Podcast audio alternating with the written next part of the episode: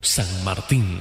Oye, ñato, ¿qué haces con las manos en el bolsillo? Prende la radio que ya va a empezar el programa. Desde la misma campiña de Arequipa, donde reina la belleza del Texao y cantan los sauces al ritmo de una romántica sequía, Arturo García presenta su programa Loncos y Calas.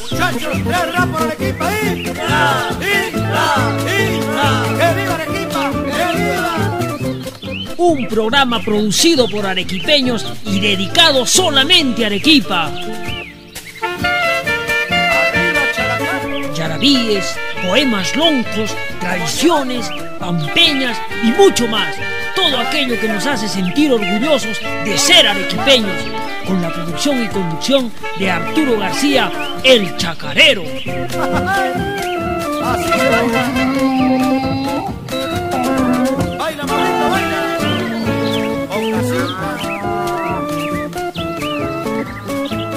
Este verso tiene su historia.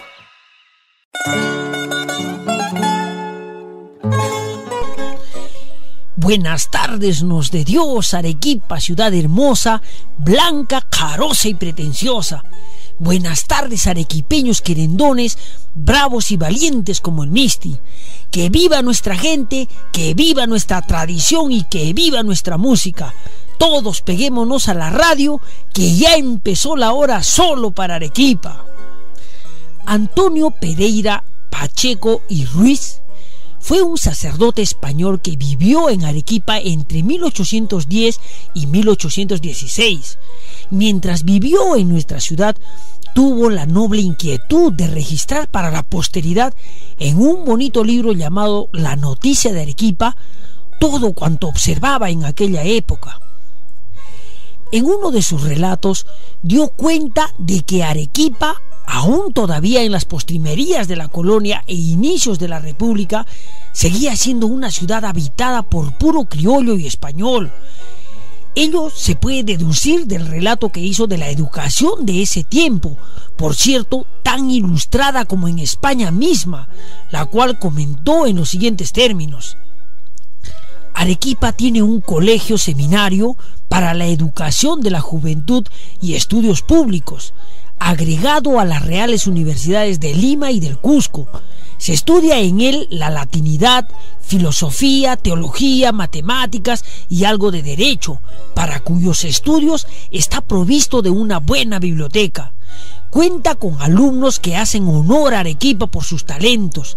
La mayor parte se han dedicado a las leyes, cuyo número actual dentro de la ciudad pasa de 67 abogados, de suerte que hay más doctores que en Salamanca, en España. Hay entre ellos muchos buenos, sin embargo, la mayoría de ellos han sido corrompidos por las ideas de liberalismo e independencia.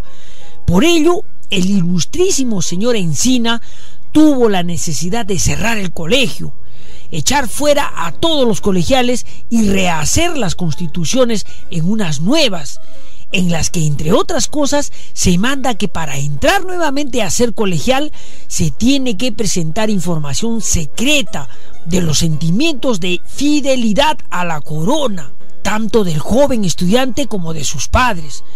Por ello se hizo un examen escrupuloso y privado de la comunicación de los antiguos colegiales y se pudo constatar que hasta estos alumnos aborrecen a sus padres por ser europeos. Increíble. Dentro de otros comentarios, Antonio Pereira Pacheco habló admirado sobre el bellísimo clima de esta ciudad. Dijo, su temperamento, aunque bastante seco, es muy benigno y sus aires son puros y sanos. Su cielo es despejado. No hay tempestades ni truenos. La nieve ni el granizo tampoco se ven caer en su suelo. No hay sabandijas ponzoñosas ni animales nocivos.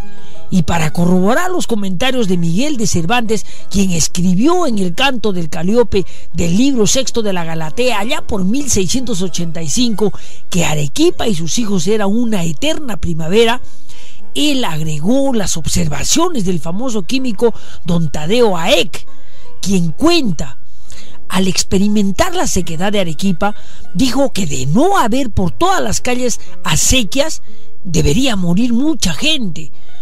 Mas sin embargo de lo dicho, Arequipa goza de una primavera continuada, pues ni experimenta frío con exceso ni llega el calor a grado de causar molestias. Así es que se puede y hay muchos que tanto en el verano como en el invierno llevan un mismo traje. De aquí es que todo el año se ve su campiña verde, produciendo el estío tres frutos en el año, cuya alegre vista con lo blanco de la ciudad hace que sea agradable y pintoresca. Un dato interesante es que este sacerdote español escribió asimismo el que sería el primer glosario de arequipeñismos, pero arequipeñismos conocidos hoy también como logismos, pero de una sociedad más que mestiza, más bien casta.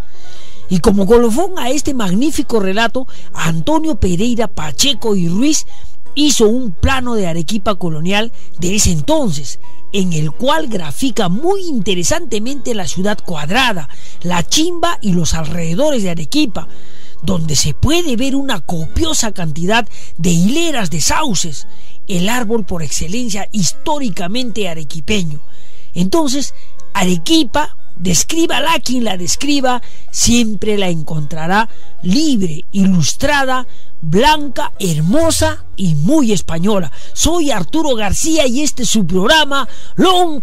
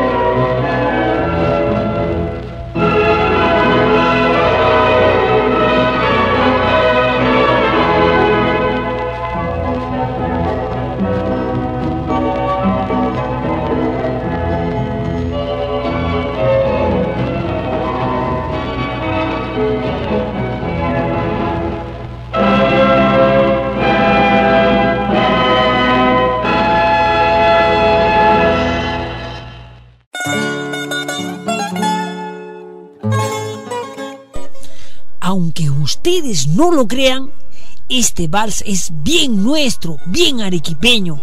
Fue grabado en Chile por la Orquesta Sinfónica de Vicente Bianchi.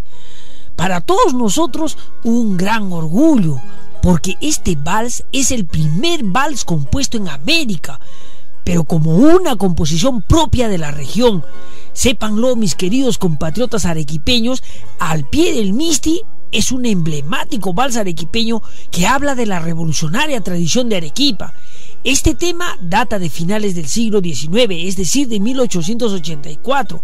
Fue compuesto por Eduardo Recabarren y antecede a otro vals arequipeño Ángel Hermoso, que fue el primer vals peruano con letra que se compuso en el Perú y en América ya que antes el quehacer musical del Perú se basaba únicamente en los patrones europeos que nos dejó la colonia. Para entonces aún no existía el vals criollo peruano que vamos a festejar este 31 de octubre. Bueno, lo vuelvo a repetir para que nadie se olvide. Arequipa es pues una vez más la cuna de otro género musical peruano. Antes lo fue el yarabí, que en su momento también fue el género musical representativo del Perú. Y este vals es pues un antecesor antiquísimo del vals peruano. El tema al pie del Misti era solo un vals instrumental hasta casi mediados del siglo XX, con motivo de las celebraciones del cuarto centenario de la Fundación Española de Arequipa, recién se le agregó la letra que actualmente conocemos. Como Acota Gómez García estuvo pues en manos de la profesora Eva Miranda Bellatín de Zaraúz en 1940. Amigos arequipeños, damos inicio pues a nuestro querido y esperado programa Loncos y Calas. Bueno, estamos en el mes morado, mes del Señor de los Milagros, una tradicional festividad limeña que muy bien se ha adaptado también a nuestro catolicismo arequipeño. Después de esta canción vamos a hablarles un poquito de nuestras propias procesiones, que en su momento también han sido multitudinarias.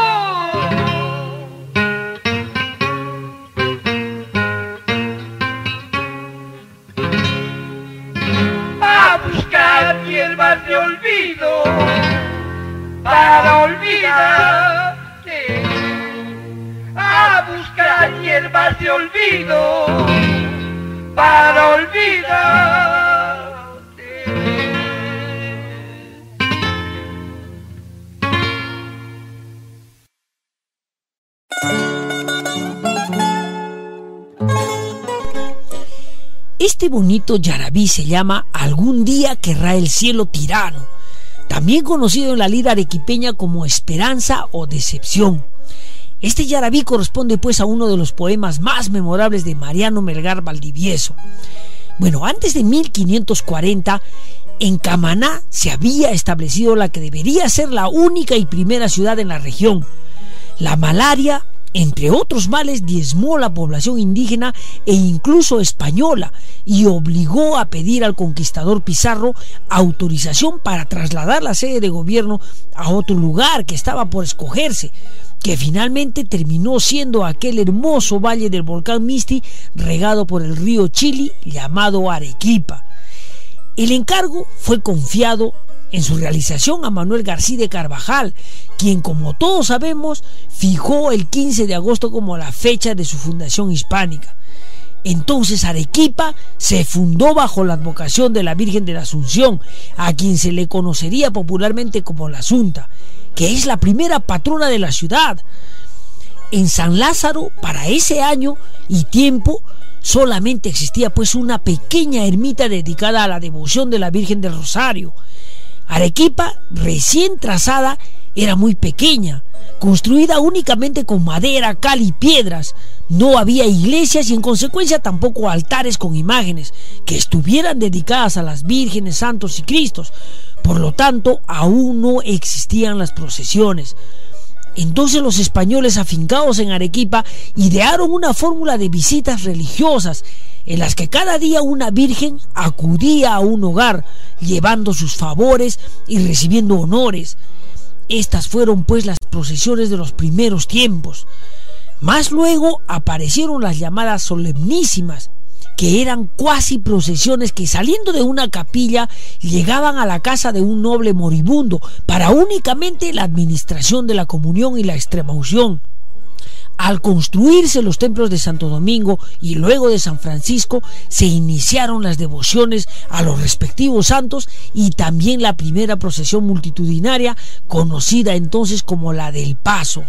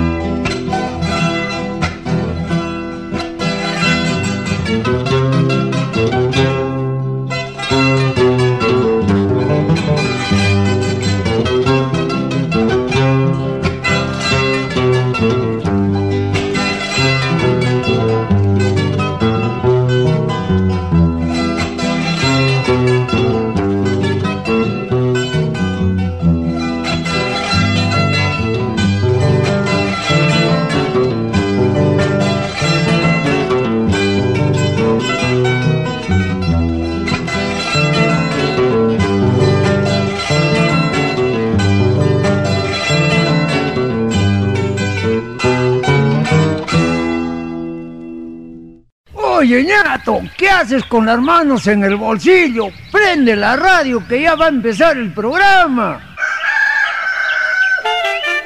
Desde la misma campiña de Arequipa, donde reina la belleza del Texao y cantan los sauces al ritmo de una romántica sequía, Arturo García presenta su programa Loncos y Calas.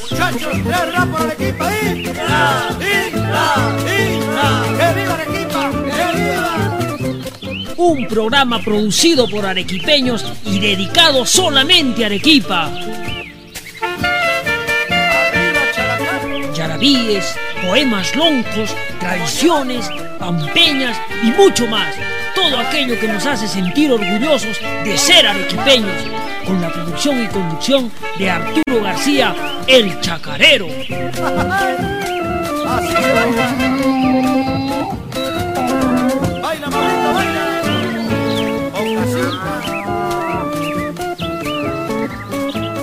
Este verso tiene su historia.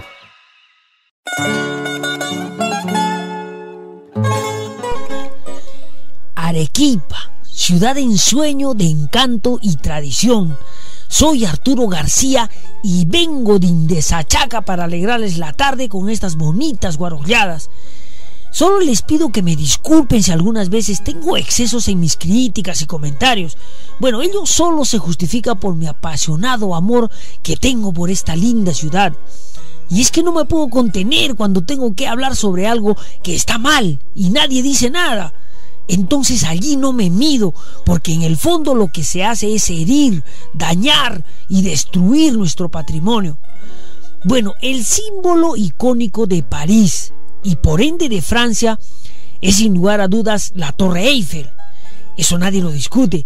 Pero ustedes sabían cuál era el símbolo de París y de Francia antes de la construcción de esta magnífica obra de ingeniería de, en 1889?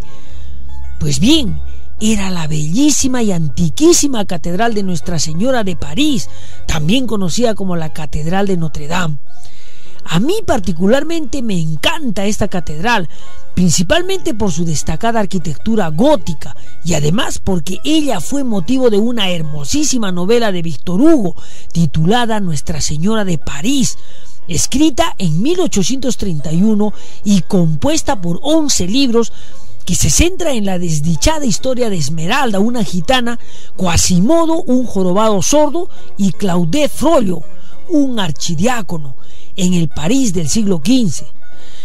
Todos sus elementos, ambientación renacentista, amores imposibles, personajes marginados, final trágico, hacen de la obra de Víctor Hugo un modelo de los temas literarios del romanticismo francés. Recuerden que también fue motivo de la filmación de varias películas, como la de 1996, El jorobado de Notre Dame. Bueno, esta catedral pues tiene un significado muy entrañable para los franceses. Por este motivo, ellos se sienten muy orgullosos de tenerla y la cuidan. Pero bueno, ¿por qué les cuento esto? Y es que esta catedral contiene las más bellísimas reliquias que muchas iglesias del mundo ya quisieran tener. Y una de esas reliquias es pues la araña de la catedral, una soberbia araña medieval conocida también como la corona de luz es grande y elegante como, como no la hay en ninguna parte del mundo. Bueno, no en ninguna parte. Aquí en Arequipa teníamos una. ¿Se acuerdan? Que a mi humilde parecer era más esplendorosa que la de Notre Dame. Ahora, yo me pregunto y les pregunto a ustedes, ¿y dónde está nuestra esplendorosa araña de la Catedral de Arequipa?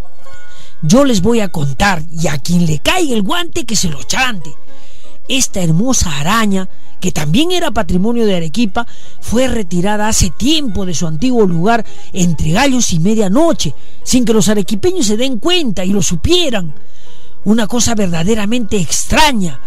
Según dicen, había una persona que no es arequipeño, que no le gustaba, le tenía al parecer antipatía, fobia, quizás porque en su ciudad no había semejante reliquia, y cierto nefasto día ordenó que la retiren. Pero les voy a contar un poco de su historia para que vean que no es simplemente una lámpara de hojalata, como así la consideraron. Esta araña de la catedral fue una donación del obispo Leonardo Rodríguez Bayón, traída de España en 1956.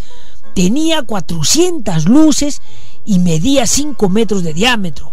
Constaba de cinco franjas. En la primera tenía figuras de cuatro ángeles de metal. En la segunda, luces en forma de cirios. En la tercera, figuras y escudos obispales en la cuarta luces blancas y en la quinta una serie de magníficos cirios. Del centro de esta se desprendía una cruz con pedrería. Sepan ustedes, amigos arequipeños, que deben estar indignados como yo, que antes de traer la arequipa fue expuesta en una exhibición de arte religioso en España. Lamentablemente, más pudo el antiarequipeñismo que el respeto a nuestro patrimonio. Pero yo sé dónde está. Cierto día, a un personaje muy conocido de la ciudad de Arequipa, unos periodistas le preguntaron sobre el paradero de esta lámpara española y todavía sevillana. Y fíjense que él reconoció y respondió que fue quitada porque no estaba acorde con el estilo de la catedral y que había sido desarmada y guardada en un almacén. Un almacén, mis queridos arequipeños, al cual a nadie se le permite el acceso. Pero ¿será cierto eso o es que se la han llevado a otra iglesia, a otra catedral.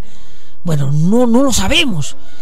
Ya se imaginarán también quién es el autor de tremenda profanación y sacrilegio que se ha hecho de nuestro patrimonio de Arequipa. Creo que para el buen entendedor, pocas palabras.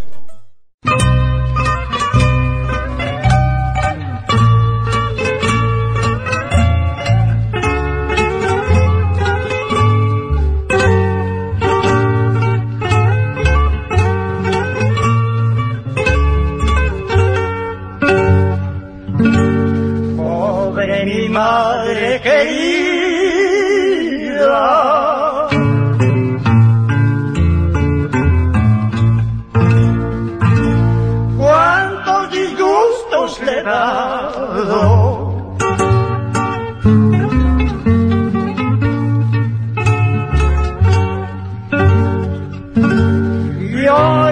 Muy afligida, llorando muy afligida Ay,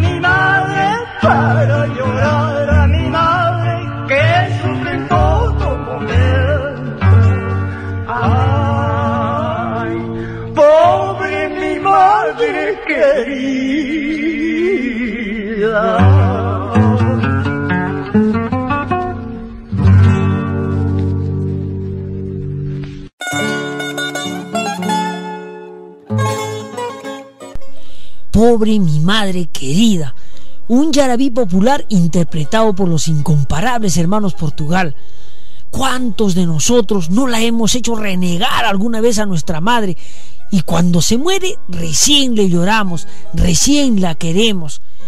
Un día mi compadre Luis García, a quien le mando un gran saludo, me contaba las travesuras que le había hecho su mamá, quien una vez lo correteó hasta meterse debajo de la cama y ella con el palo de la escoba le dio duro hasta romperlo. Y es que así salieron los grandes hijos, cuando nuestras mamás nos dieron la cuera con un palo de escoba para enderezarnos, para ponernos rectos. Y por eso muchos de nosotros al palo de la escoba le debemos el ser buenos hijos, hijos de bien. Pero bueno, mi compadre me contaba que su mamá cuando ellos ya estaban mayores, les decía el día de su cumpleaños, hijitos, hijitos, tráiganme mariachis, quiero pasar mi cumpleaños escuchando mis rancheritas que me gustan tanto. Bueno, y ellos solo le decían, ya mamá, ya mamá, ya te vamos a traer los mariachis. Y nunca le trajeron. Y así pasaron los años hasta que se murió. Entonces, como una paradoja absurda, para su entierro recién le trajeron los mariachis. ¿Ya para qué? Realmente a veces somos bastante injustos con nuestros seres queridos, pero sepan que hay que honrar padre y madre, porque ello nos asegurará un lugarcito en el cielo, y también porque lo que se hace con los padres algún día nos los harán nuestros hijos.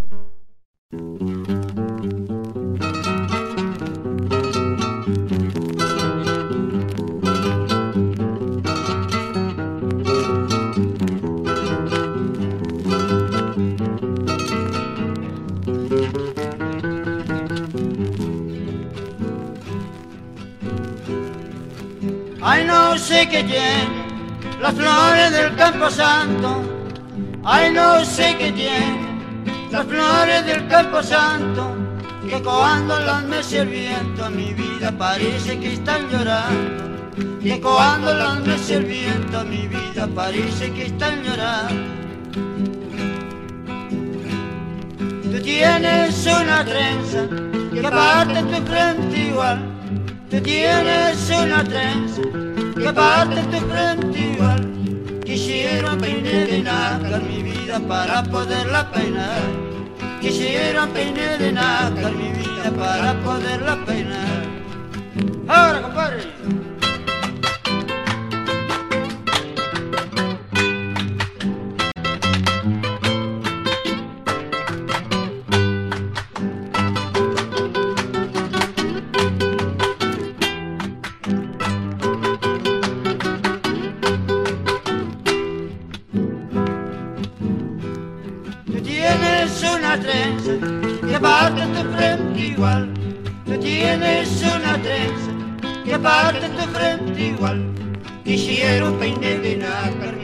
Para poderla peinar.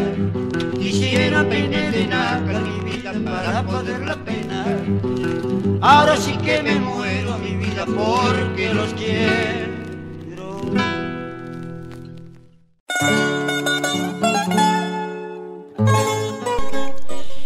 Una de las cosas que a mí me apasiona es la labor que hacen los detectives en general el detective es un ser humano que llega a desarrollar, debido a la experiencia y a la deducción lógica, un olfato de zorro combinado con sabueso. Yo les digo entonces que el trabajo de detective no solamente se aplica al crimen, sino también a otros ámbitos o aspectos de la vida, como es el caso de la historia. Les quiero contar una verdad que he podido deducir después de atar varios cabos. Esta verdad es que el famoso tema peruano El Cóndor pasa de Alomía Robles es en realidad un yarabí. ¿Cómo así? Sucede que Alomía Robles entre 1919 y 1933 radicó por muchos años en Nueva York y trabajó como productor musical de las disqueras Victor y Brunswick. Dos cosas hay que quiero recalcar aquí. Primero, que el peruano Daniel Alomía Robles, antes de viajar a Nueva York, recopiló en el Perú profundo muchas melodías ancestrales, nutriéndose de todo el acervo musical que imperaba en la época, entre ellas el yarabí, un género que en ese entonces era considerado el género más representativo del Perú, y al que las disqueras norteamericanas le ponían los arreglos de Alomía Robles, que él los conocía muy bien. Por lo tanto, como segunda anotación, producto de este nutrido alimento musical que tuvo Alomía Robles del Yarabí, es que nace en 1913 El Cóndor Pasa, su más excelsa creación. Si uno presta atención a la ejecución del Cóndor pasa, y esto lo pueden confirmar los oídos de los músicos, de los estudiosos y amantes de la música, de la música arequipeña, quienes podrán rápidamente apreciar que en realidad la melodía del Cóndor pasa se trata de la melodía de un yarabí, pues tiene toda la estructura, la cadencia y el sentimiento del triste arequipeño. No es en consecuencia una casualidad, sino más bien una lógica, porque este compositor salía de un profundo viaje inspirador hacia las entrañas del mismísimo Yarabí arequipeño, que muy bien supo plasmarlo cuando trabajó con los arreglos orquestales de los yarabíes grabados en las disqueras norteamericanas de la Victory Brunswick. Ahora, para completar mi idea, los voy a invitar pues a que escuchen el Cóndor pasa en la guitarra de Raúl García Zárate. Y cualquier parecido con el Yarabí no creo que sea pura casualidad. Escuchen pues con atención.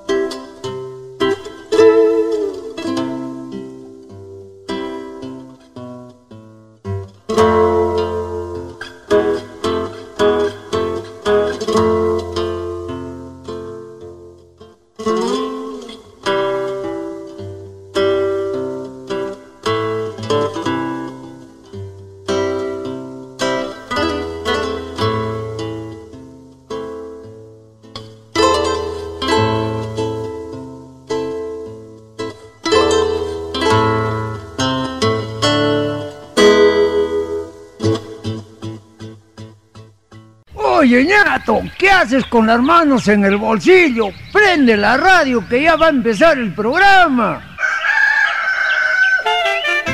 Desde la misma campiña de Arequipa, donde reina la belleza del Texao y cantan los sauces al ritmo de una romántica sequía, Arturo García presenta su programa Loncos y Calas. Muchachos,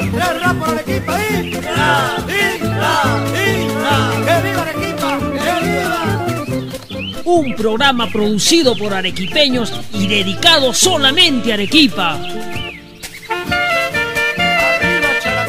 Yarabíes, poemas loncos, tradiciones, pampeñas y mucho más. Todo aquello que nos hace sentir orgullosos de ser arequipeños. Con la producción y conducción de Arturo García, el chacarero.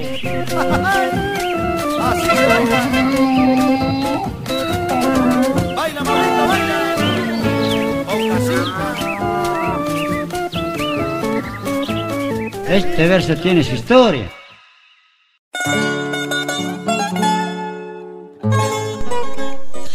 Amigos arequipeños, natos y netos hijos ingratos de esta tierna madre, de nuestra tierna madre, Arequipa.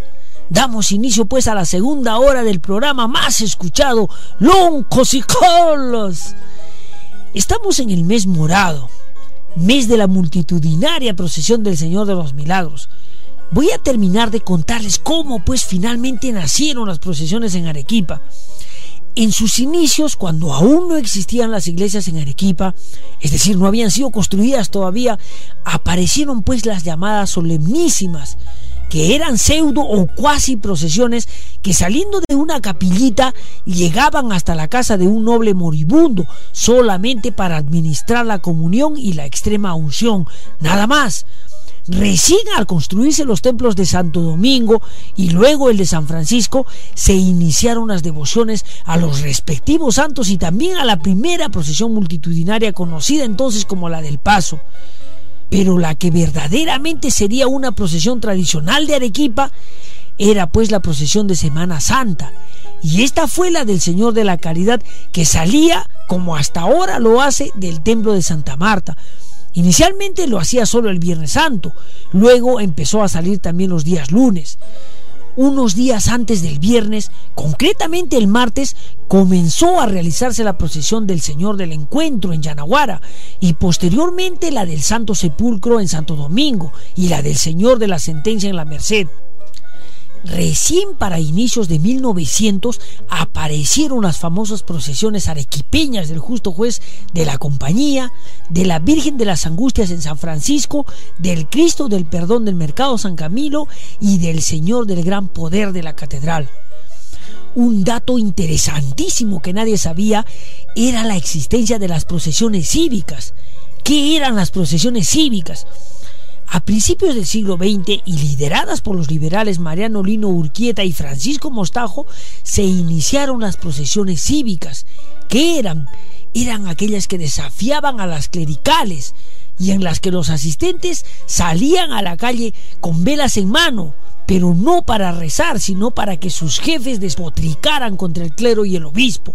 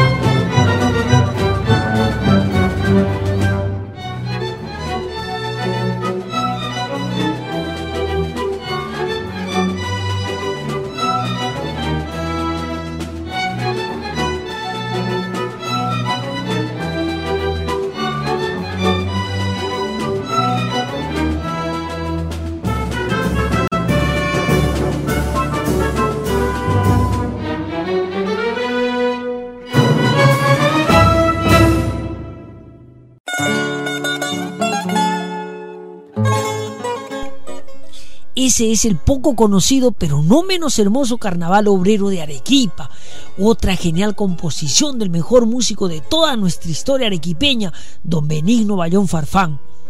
Bueno, ahora quiero hacerles una pregunta muy interesante, muy capciosa, para saber qué tanto conocen Arequipa. ¿Hay algún arequipeño que sabe qué es la diagonal de hierro? Repito, ¿qué es la diagonal de hierro?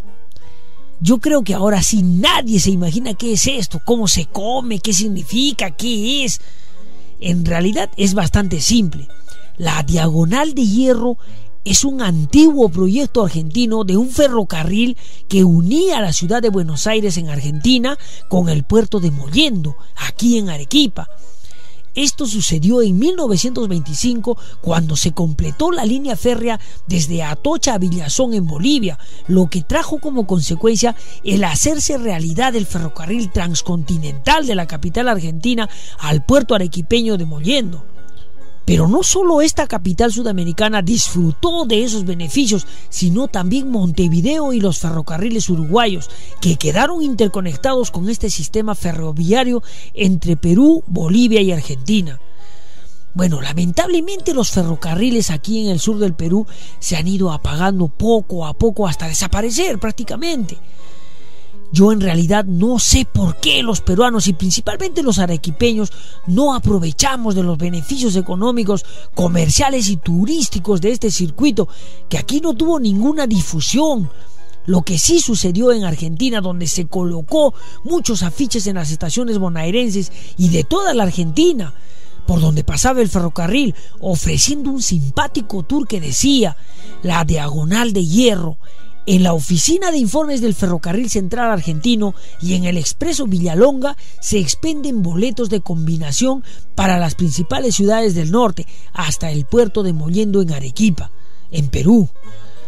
Muchos viajeros argentinos y bolivianos, mas no peruanos, entonces utilizaron ese ferrocarril transcontinental, inclusive altas autoridades políticos y diplomáticos, habiéndose mantenido el servicio hasta mediados del siglo XX fue un medio de unión entre el Perú, la Argentina y Bolivia, que sirvió para el comercio en gran escala y el intercambio cultural.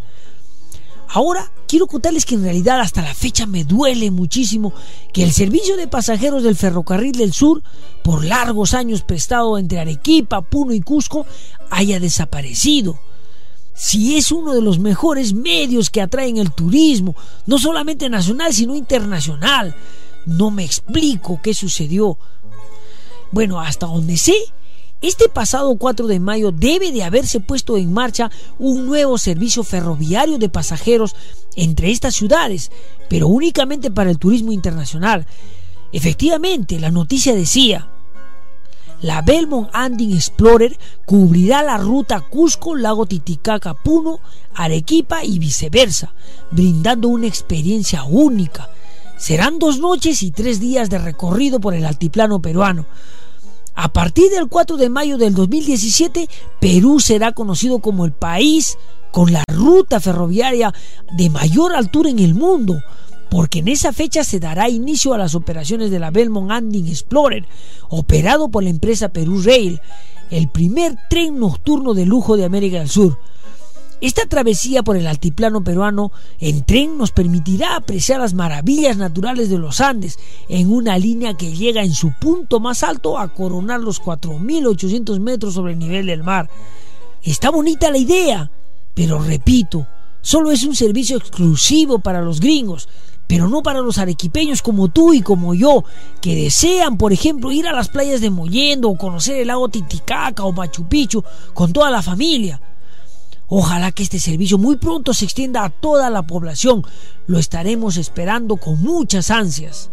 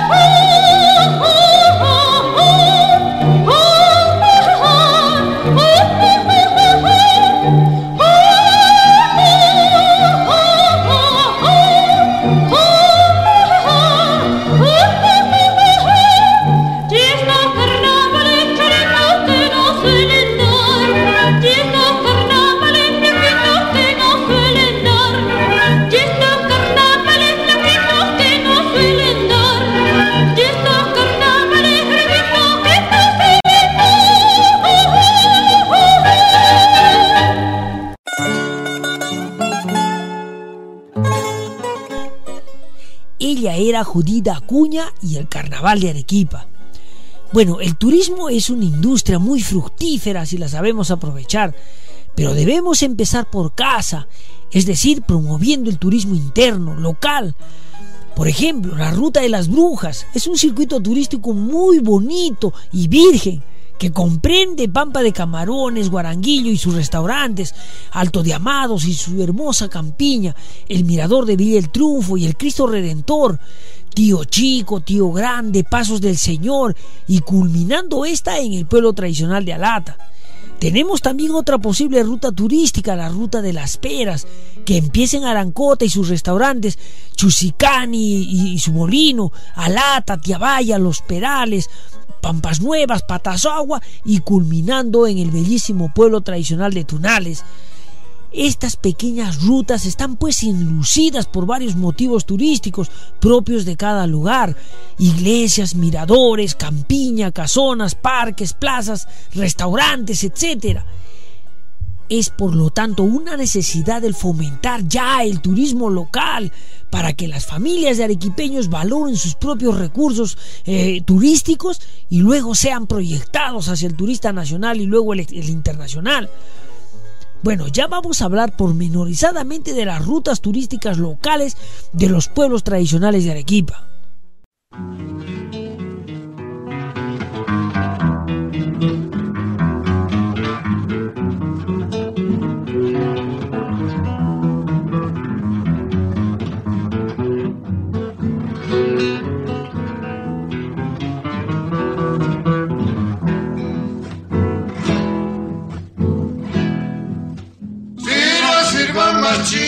Traiga picante, pues la guisa.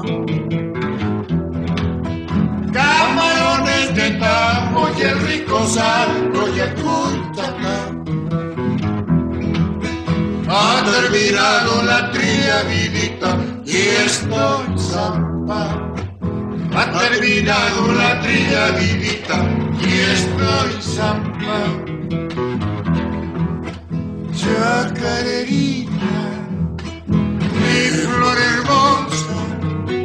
del bella pago de los puñales, han dorado los trigales y estás hermosa, igual que cuando te vine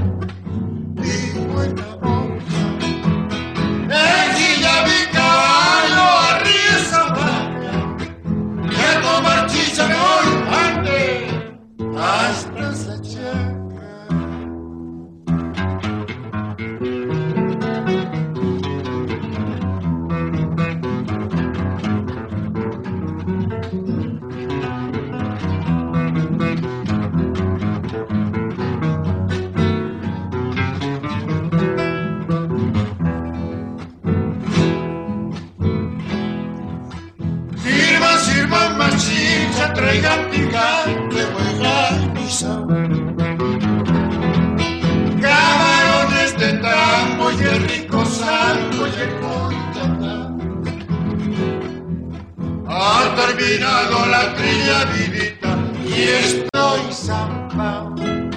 Terminado la trilla vivita y estoy zamba. Ya quererita, mi flor hermosa, el bello pago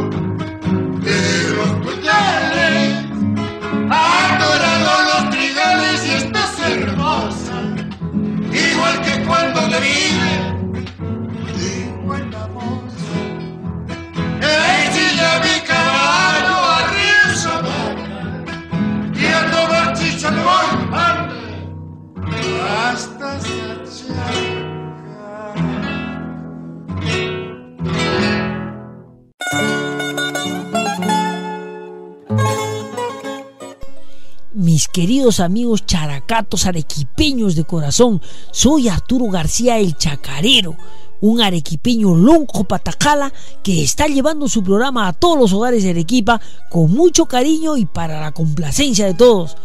Bueno, hay una cosa que es bien cierta. Cuando estamos preparados para enfrentar una catástrofe, un desastre, una desgracia, un embate de la naturaleza, si verdaderamente estamos preparados y gracias a la providencia de Dios, las cosas salen bien. Eso es lo que hacen los japoneses, por ejemplo. Pero eso no es lo que sucedió con el primer terremoto que enfrentaron los españoles que habían venido de España a habitar la ciudad de Arequipa. Hubo una cosa que agravó la situación. Ellos en España no estaban acostumbrados a este tipo de eventos catastróficos. Por ello, cuando se afincaron en Arequipa, experimentaron verdaderamente una pesadilla, que como dijo el padre Alonso Ruiz, ese primer terremoto que sucedió en Arequipa fue un castigo, un castigo divino. Y así lo creía toda la población, ya que Arequipa se había pervertido con bandoleros, cantinas, prostitutas, estafadores y muchas personas de mal vivir que llegaron a Arequipa y la convirtieron en una urbe de la perdición, a pesar que esta era ya una ciudad conventual muy religiosa. Después de esta bonita canción les voy a terminar de contar más detalles del primer terremoto que sucedió el 22 de enero de 1582 aquí en Arequipa a las 11 de la mañana y que tuvo una intensidad de 10 grados en la escala de Mercalli con un radio de alcance de mil kilómetros. No se muevan.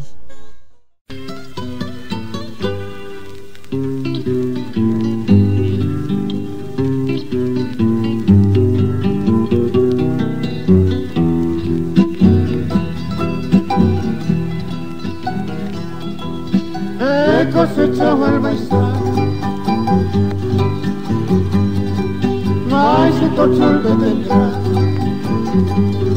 Aquí acá y su chaquetita, el lunes que voy por ahí. Aquí acá y su chaquetita, el lunes que voy por ahí. Con tripa no vais a hacer con hojas y chicharrón. Invitáis a tu mamita, a mi abuelo y a don Simón. Invitáis a tu mamita, a mi abuelo y a don Simón. A Chihuahua me voy, papá a traer. Tú no copas de así, churiatita también un salpicón con lechuga y alta chicha para la sed. Un salpicón con lechuga y alta chicha para la sed. Un salpicón con lechuga y alta chicha para la sed. A la comadre pa' que come el chaquetripas.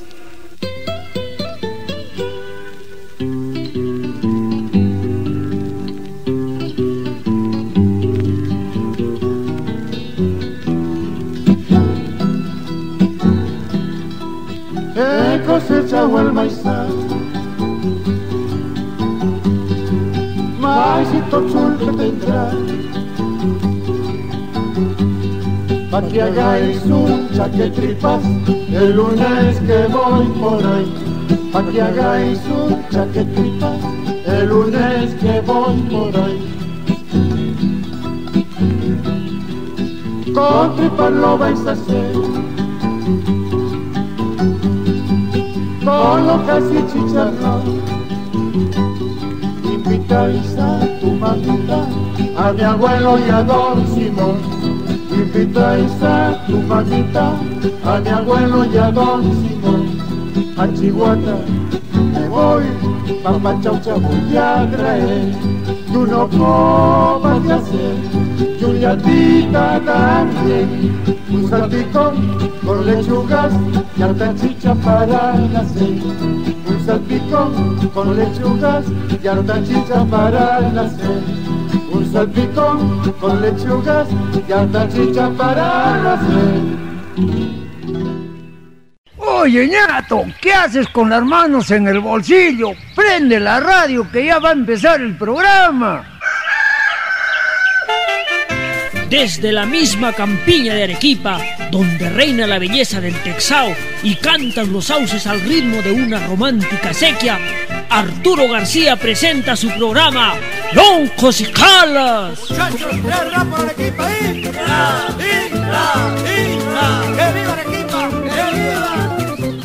Un programa producido por arequipeños y dedicado solamente a Arequipa. Poemas loncos, tradiciones, pampeñas y mucho más. Todo aquello que nos hace sentir orgullosos de ser arequipeños. Con la producción y conducción de Arturo García, el chacarero.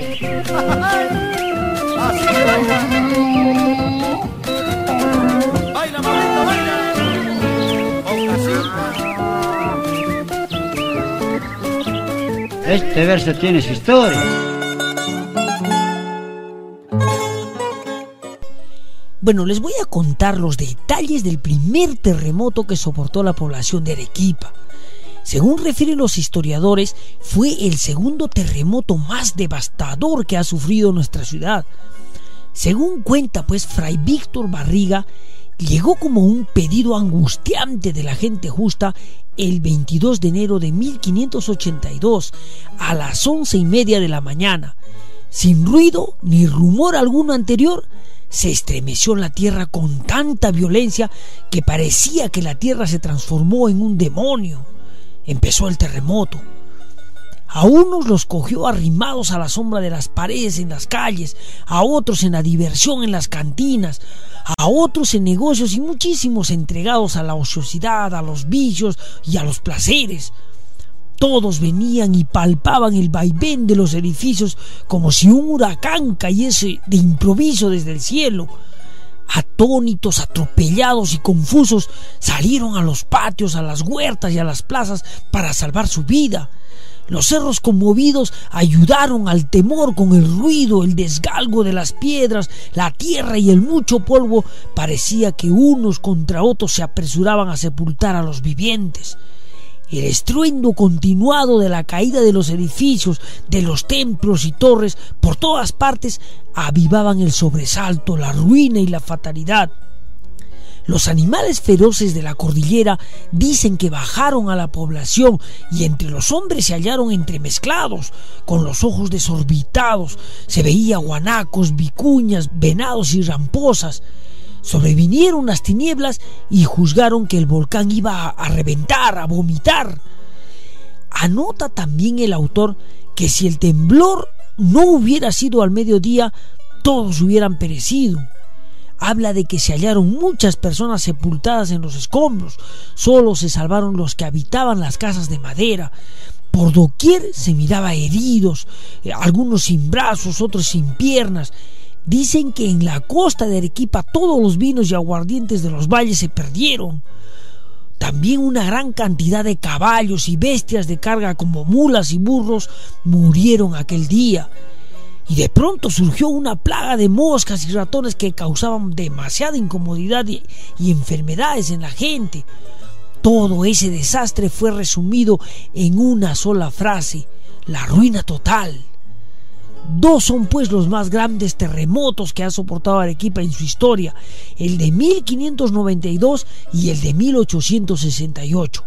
Hoy día estamos hablando del primero. En el próximo programa les vamos a hablar sobre el segundo terremoto, el de 1868.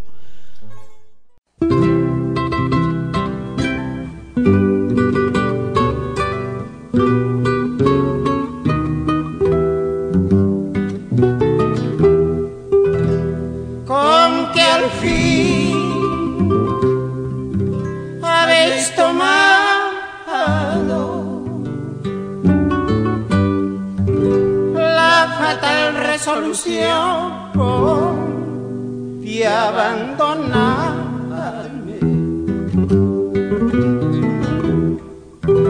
Al rigor de tus crueldades.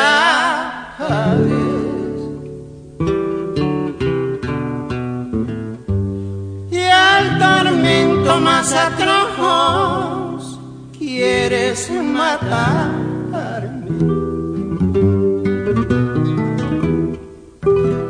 Ven el tóxico fatal y acabe con mi existencia tan miserable. He de tener que beber.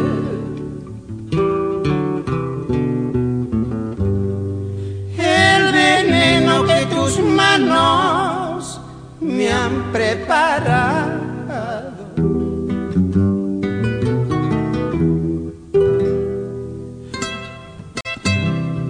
Con que al fin he de tener que beber el veneno que tus manos me han preparado.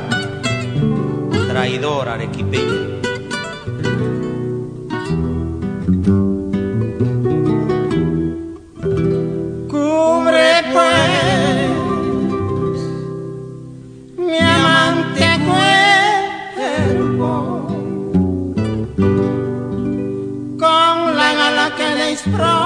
Expropias ya que me has muerto. Pero cruel teme a mi sombra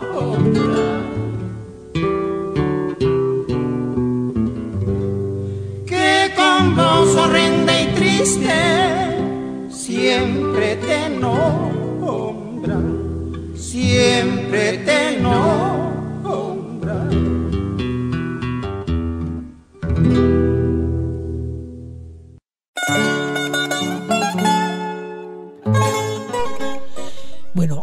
Yo les quiero dar un pequeño gran consejo. Aquí en el Perú y principalmente en Arequipa, nosotros aún no tenemos una verdadera cultura de la prevención de desastres. Los simulacros que se realizan todas las veces son tomadas como broma, juego y risa. Bueno, en realidad yo creo que llegado el momento del temblor, nadie atina en hacer lo que se practicó en el simulacro. Yo recuerdo cuando estaba estudiando en la universidad, de pronto empezó un temblor ligeramente suave, que después se fue tornando en un sismo de mayor intensidad. El aula estaba repleta. Entonces se paró el profesor y dijo, cálmense, guarden la serenidad.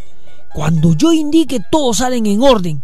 Entonces de pronto el sismo se hizo más fuerte y el profesor se olvidó de la serenidad y el orden y salió corriendo, abandonando a los alumnos, quienes atropellándose y tirando las carpetas salieron detrás de él.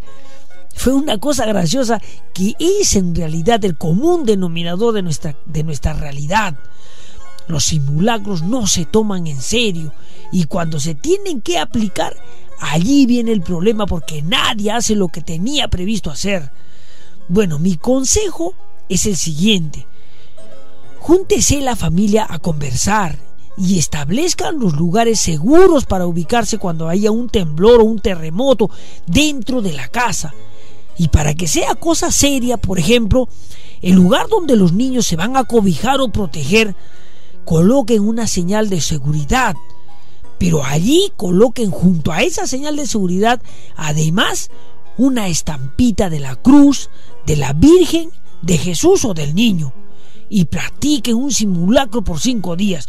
Después verán que los niños se acostumbrarán a dirigirse, no bien sientan un temblor, al lugar establecido y donde además está la imagen de la Virgen, la cruz, Jesús y el niño que los está protegiendo. Y se sentirán seguros y tranquilos y además serenos. Y de paso también pueden aprender la siguiente oración que me enseñó mi padre, don Félix García, que dice, Oigo las voces del cielo de tu divina majestad, la cruz del cielo me proteja, la fuerza de la fe y la Santísima Trinidad. Esta oración es una oración muy antigua. Bueno, el consejo que les he dado lo digo porque yo lo he practicado en casa y funciona.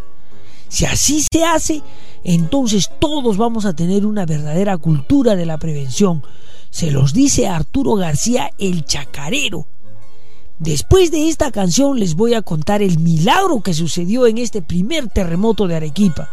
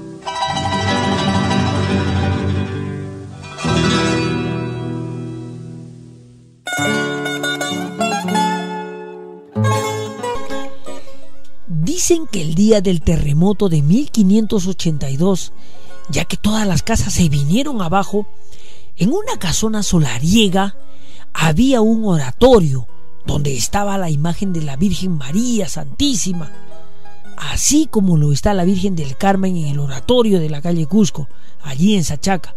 Bueno, en el momento del terremoto, una mamá y una niña estuvieron contemplando dicha imagen.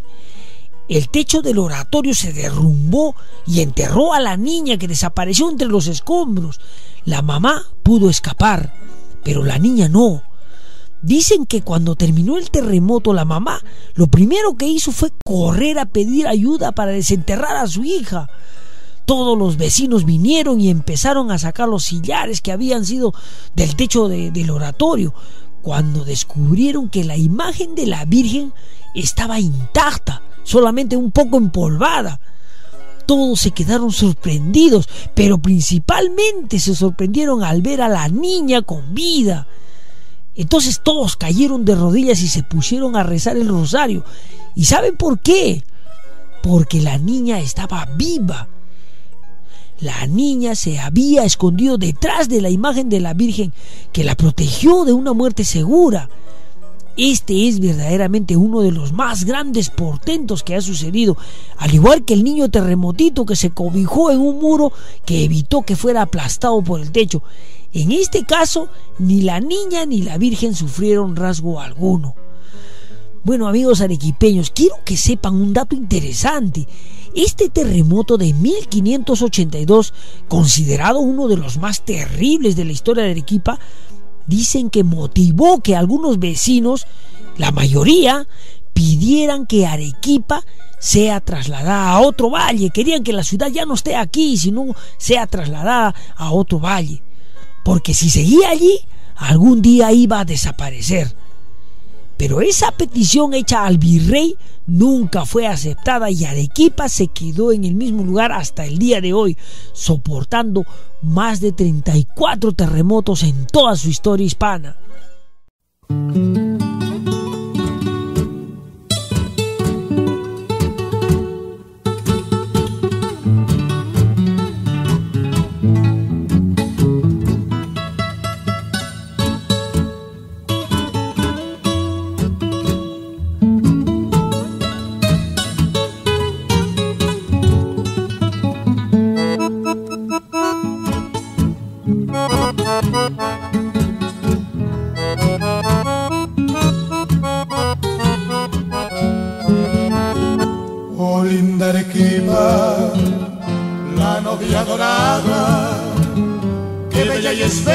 Vestida de blanco te veo al pasar con tu prometido, el vestido dormido, invidente y mudo te estrecha en sus brazos cual su majestad.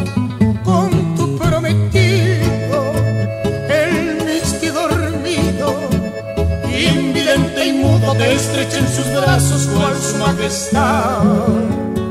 Todos los poetas han tejido notas para regalarte la marcha nupcial. Y tu pretenciosa guardas tus azares para regalarles a los forasteros que están por llegar. No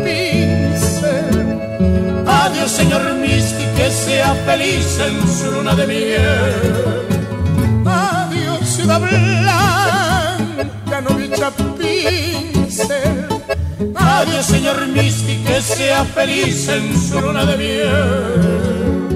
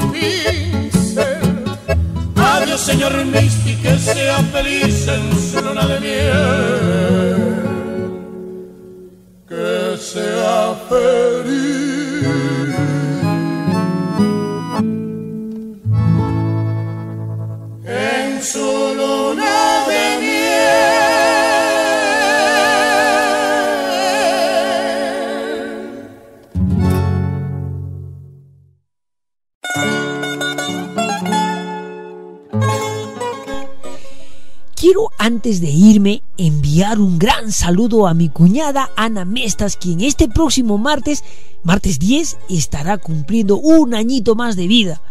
Para ella un fuerte abrazo y ya vamos a estar visitándola para comer el chanchito y tomarnos una cervecita por el gusto. Ella también, dicho sea de paso, es una de mis más grandes hinchas. Amigos arequipeños, compatriotas míos, no hablo más. Se acabó el programa del día de hoy, pero esta tristeza se convierte en alegría porque el próximo sábado estamos de aniversario.